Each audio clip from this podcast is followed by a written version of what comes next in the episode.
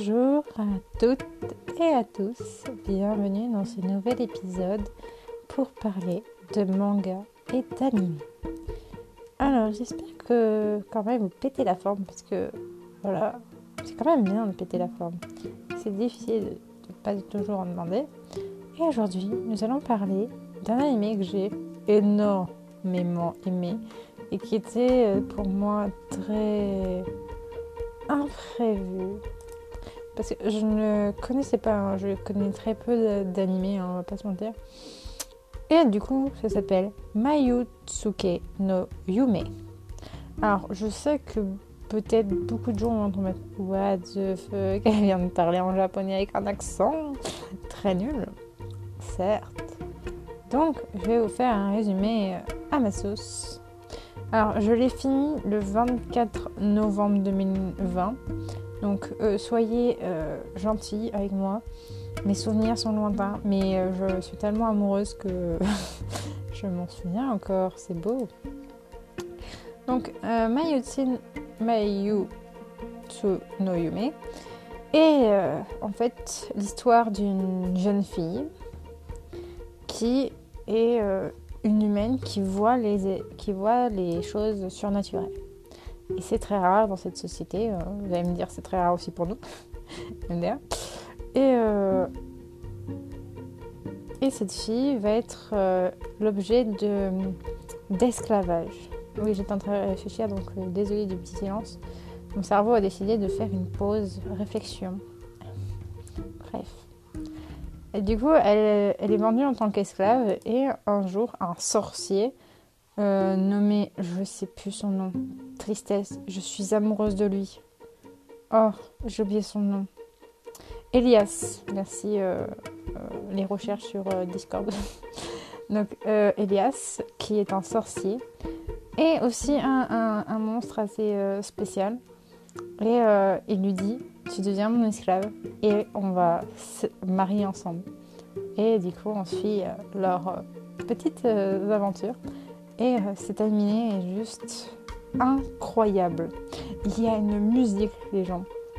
Je vous jure, c'est la meilleure OST. Je l'écoute dès qu'elle tombe, je la mets direct en loop et je l'écoute pendant 10 heures.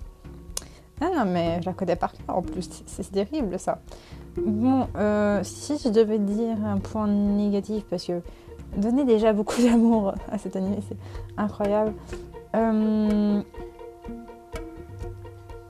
Bah, déjà, il y a une suite qui va sortir en 2021 que j'ai très envie de voir. Oui, oui, oui, oui. C'est la suite que j'attends le plus de ma vie. Et euh, à la fin, il se passe une scène que j'ai pas compris. Vraiment. euh, Voilà. Vraiment. Voilà. Et aussi euh, deux, deux OAV sur euh, comment elle est arrivée. euh, comment elle connaît le livre euh, que lui a prêté une madame. Et euh, franchement, ces OAV sont très bien. Bon, ils sont tristes, hein, très clairement. si vous êtes sensible, vous allez pleurer. Alors, sachez que je ne dis, je n'ai pas dit pour l'épisode précédent, mais je mettrai un âge assez conseillé, je pense. Pas pas moins 18 parce que il n'y a pas de sang, il n'y a pas de enfin, il n'y a pas de sang. S'il y a du sang mais comment dire? Moins 18, c'est vraiment très violent, il y a de la bagarre à 24, c'est dégueulasse et tout. Et euh, je mettrais plutôt pour un public averti. Genre pas de moins 18, pas de moins de 16, rien. Genre juste, si vous le regardez, sachez qu'il peut y avoir des scènes qui peuvent vous choquer. C'est tout. Parce qu'il y a quand même des scènes pas très ouf, hein, pas à se mentir. Euh, genre il y a du sang, il y a des...